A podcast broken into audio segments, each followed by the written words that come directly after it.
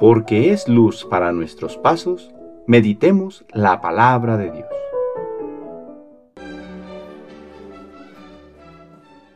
Del segundo libro de Samuel, capítulo 7, versículos del 18 al 19 y 24 al 29. Cuando David se enteró por Natán de las promesas divinas, fue a ponerse delante del Señor y le dijo, ¿Quién soy yo, Señor, y qué es mi casa, para que me hayas favorecido tanto hasta el presente? Y no contento con esto, extiendes ahora tus promesas también a mis descendientes. Ciertamente, Señor, no es así como proceden los hombres. Tú has elegido al pueblo de Israel para que sea siempre tu pueblo, y tú, Señor, has querido ser su Dios. Ahora, Señor, manténle a tu siervo y a su casa la promesa que le has hecho, y cumple tus palabras. Así tu nombre será glorificado para siempre, y todos dirán, el Señor de los ejércitos es el Dios de Israel. La casa de tu siervo David permanecerá para siempre en tu presencia, pues tú, Señor de los ejércitos, Dios de Israel, eres quien le ha hecho esta revelación a tu siervo. Yo te edificaré una casa por eso tu siervo se ha atrevido a dirigirte esta súplica. Sí, Señor, tú eres Dios y tu palabra es verdadera. Tú has hecho una promesa a tu siervo David. Dígnate pues ahora bendecir la casa de tu siervo para que permanezca para siempre ante ti, porque tú, Señor Dios, lo has dicho, y con tu bendición la casa de tu siervo será bendita para siempre. Palabra de Dios.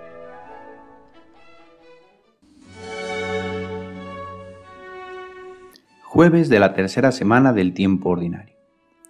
Dios constantemente da su gracia a los seres humanos para que podamos llegar a la santificación. A esto le llamamos gracia habitual. Y es que habitualmente Dios nos bendice. También existen gracias actuales que se conceden de forma especial o particular en la vida, sea a través de los sacramentos o en el estado de vida o mediante dones o carisma. A donde quiero llegar es que Dios actúa, actúa siempre y lo hace a nuestro favor. Esto es lo que descubrimos en la primera lectura de hoy. David es el hombre agradecido que ha descubierto que más allá de lo que él pueda hacer por Dios, Dios lo ha hecho ya todo por él y mucho mejor. David pretendía construirle una casa a Dios, pero más allá de su promesa, Dios es quien promete construir a partir de David una casa, es decir, bendecir su descendencia. Poco a poco descubriremos que Dios se refería a que de la casa de David surgirá el Mesías. Así que Dios no se deja ganar nunca en generosidad.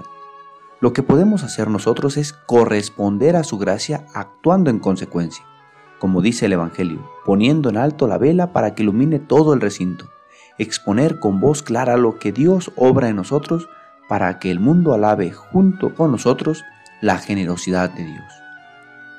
La santa que recordamos hoy, Ángela de Merici, nos da testimonio de esto. Ella impulsó en la iglesia una novedad, la consagración a Dios fuera del convento. Fundó la Compañía de las Mínimas de Santa Úrsula y fue una radical novedad en su tiempo. Mínimas porque no vestían el hábito monástico tradicional, con una original regla de vida, salir del claustro para dedicarse a la educación y formación de las jóvenes en obediencia al obispo y a la iglesia. El hecho de que en esta nueva compañía cada mujer consagrada pudiera santificar su propia existencia, no tras los muros de un convento, sino operando en el mundo, como las primeras comunidades cristianas, fue una radical revolución de la gracia. En medio de aquella mentalidad que destinaba a la marginación a las mujeres que no se casaban o que no se consagraban en la clausura de un convento, Ángela les ofreció una nueva condición, dignificándolas como vírgenes consagradas en el mundo, capaces de realizarse humanamente en la santificación de la familia y la sociedad. Que Dios nos conceda corresponder a su amor infinito en los actos de nuestra vida diaria, sabiendo que Él no se deja ganar nunca en generosidad. El Señor esté con ustedes. La bendición de Dios Todopoderoso, Padre, Hijo y Espíritu Santo, descienda sobre ustedes y les acompañe siempre. Que tengan buen día.